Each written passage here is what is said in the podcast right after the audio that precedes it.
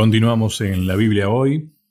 Eh, Sebastián, mm, hay tantas palabras que se podrían utilizar para hablar del pacto específicamente, ¿no? Ya dijimos que el pacto es amor, el pacto habla del amor de Dios, es libertad, y la libertad tiene mucha relación con lo que tal vez para nosotros es más significativo hoy día, la salvación. A ver, salvarse significa ser libres. Esa es la propuesta de Dios.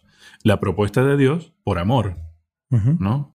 Entonces, ahí está justamente la posibilidad de aceptar ser parte de ese pacto o no ser parte de ese pacto, porque somos libres de elegir. Pero la salvación está disponible. Y Dios eligió a un pueblo para llevar esa salvación. No es el pueblo el que salvaba. Exacto. ¿eh? E, eso tiene que quedar claro. Exacto.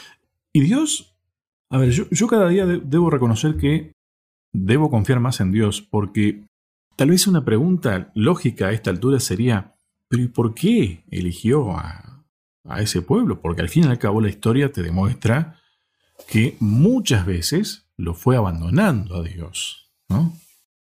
Realmente Dios sabe por qué elige a quien elige. Y creo que acá está la clave de cómo tenemos que interpretar nosotros estas cosas. Tiene que ver con, ¿decido yo qué hago o dejo que Dios sea el que decida y haga? Porque al fin y al cabo Él es el que puso, mira, tanto el querer como el hacer, por su buena voluntad. Bueno, nosotros a este regalo maravilloso le llamamos gracia. Yo tengo una frase remarcada, dice, Dios salvó a Israel no por lo que éste hizo, eran un pueblo indigno y rebelde, sino por la gracia de Dios. A lo largo del libro de Deuteronomio se va a remarcar el hecho de que Dios respeta el pacto, porque se lo había dado a sus padres, aunque este pueblo no lo merecía, aunque este pueblo no, no podía. Y quiero remarcar esto que dijiste recién. El que salva es el Dios del pacto no es el pueblo elegido. Dios no necesitaba de un pueblo para salvar a la humanidad. No, claro. Porque muchas veces uno cree que X denominación puede salvar, X iglesia puede salvar.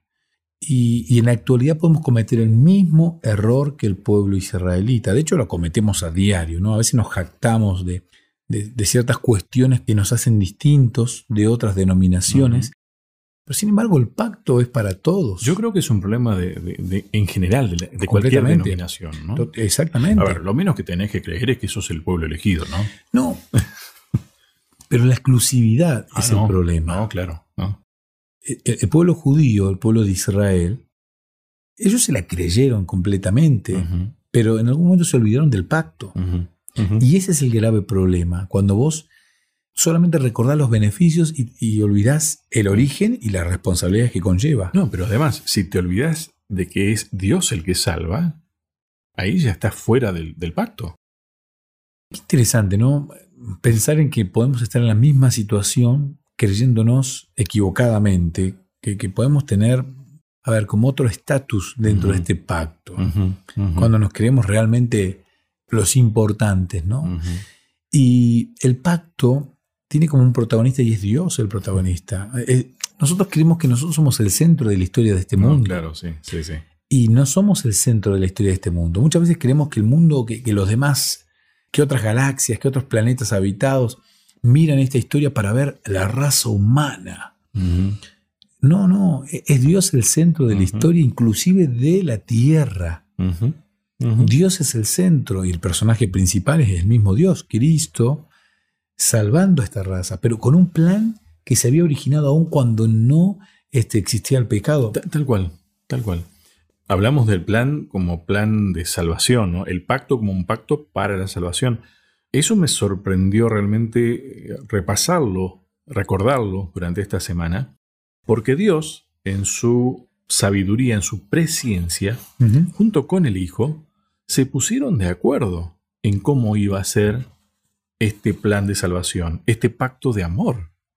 A ver, ¿por qué te salva Dios? Porque te ama. Es así de simple. Qué interesante, ¿no? Que el tema del amor en el pacto es el elemento que Satanás mejor usa para seducirnos y, olvidarnos del pacto, ¿no?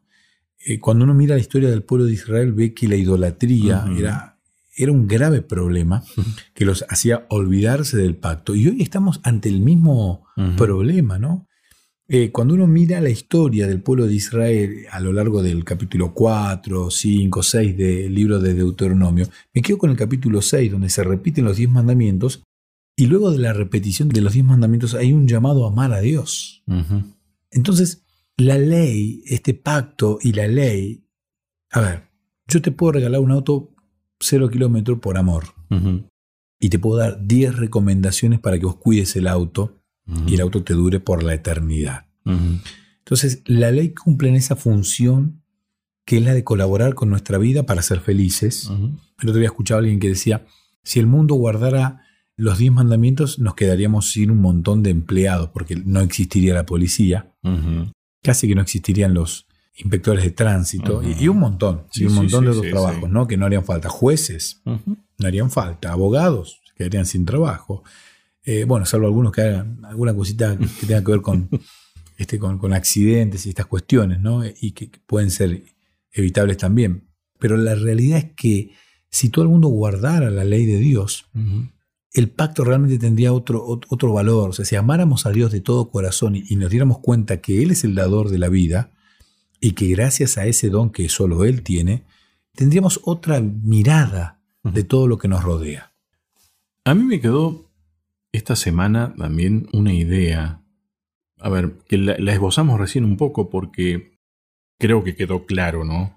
Eh, hablamos de Israel y es muy fácil decir, ese pueblo, mira lo que hizo, ¿no? Es muy fácil decirlo. Creo que quedó claro que estamos todos en igualdad de condiciones. Sí. Tal vez nosotros no tengamos esos ídolos de, de piedra, de madera, tal vez, tal vez no nos demos cuenta que los tenemos. Pero claro, ¿por qué Dios finalmente y ya tal vez esto genera la entrada para otro de los puntos importantes. ¿Por qué Dios finalmente, a pesar de toda esa infidelidad, e, e, ¿está bien usada la palabra? Sí, completamente. Eh, igual siguió adelante con ese pueblo. Qué amor. ¿No? Qué amor.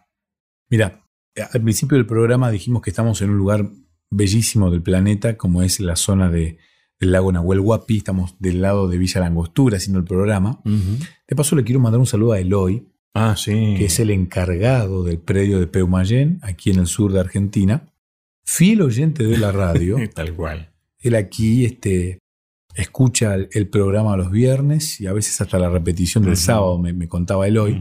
Si ustedes son mi iglesia, al estar lejos de la iglesia, yo este, con ustedes hago escuela sabática y ustedes son, son o sea, soy una clase de escuela sabática con mi esposa Claudia, con ustedes. Sabes que cuando yo te escuché que me contabas eso, yo decía, wow, realmente qué, privilegio que tenemos, ¿no? De ser la, iglesia de alguien, Y al mismo tiempo qué responsabilidad. Y esto creo que nos lleva, tiene que ver con esto, ¿no? De, de esa, esa idea de llevar la salvación. Es parte de esa misión, es parte de ese pacto esto. Sí, sí. Hablando de, este bellísimo lugar que, tenemos, estaba caminando por, por, la ciudad de Bariloche, que está en, mm, la otra costa del lago, y cuando uno camina por la costa de Bariloche se encuentra con, este, creo que son 12 o creo que son 12 esculturas de madera muy altas, muy grandes, en tamaño. A mí me gusta la escultura, tengo que reconocer que me gusta el arte de la escultura pero veo en ellas cierta manera de buscar ídolos, este, formas para adorar, elementos para adorar. Dentro del mismo cristianismo hemos buscado elementos para generar idolatría. Después podemos pasar por un montón de, otros rubros, como puede ser la música, el deporte, donde se genera también idolatría. ¿Qué quiero decir con esto? Que la, la idolatría es, para mí es igual que la del pueblo de Israel. Seguimos teniendo amuletos. A ver, mejoró la tecnología en todo caso. pero eh, seguimos siendo idólatras de algo. Esta semana escuchaba la consigna en una radio mientras viajaba, ¿cuál es tu cábala, palabra mm. muy argentina, cuando juega la selección argentina de fútbol?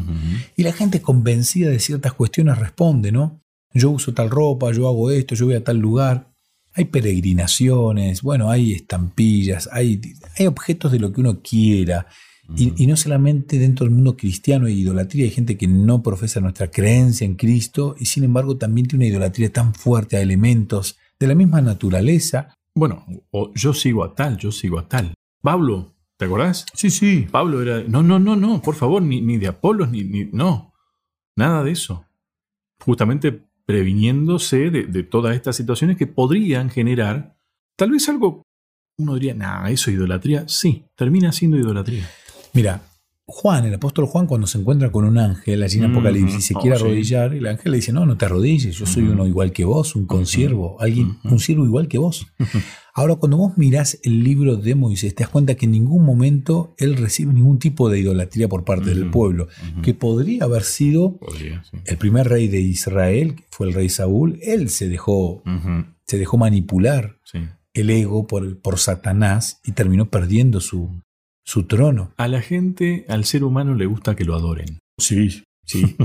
Yo en Moisés veo un líder que tenía una relación con Dios y por eso no perdió el rumbo. Nunca se olvidó del pacto. Y uno puede decir, bueno, pero él estuvo en el monte. Esa es la clave. Él estuvo, él vio ahí el dedo de Dios, algo impactante. Nosotros también hemos visto milagros de Dios en nuestras vidas. Sin embargo, no tenemos esa perseverancia que tuvo Moisés. Darnos cuenta Mira, creo que estamos terminando los bloques de la misma manera, que es Dios. Relación pura. Hacemos una nueva pausa y ya continuamos. ¿Querés que hablemos un poco más de estos temas? Me encontrás en las redes sociales, en Facebook como Sebastián Martínez, en Instagram como Pastor Sebastián Martínez. Te espero.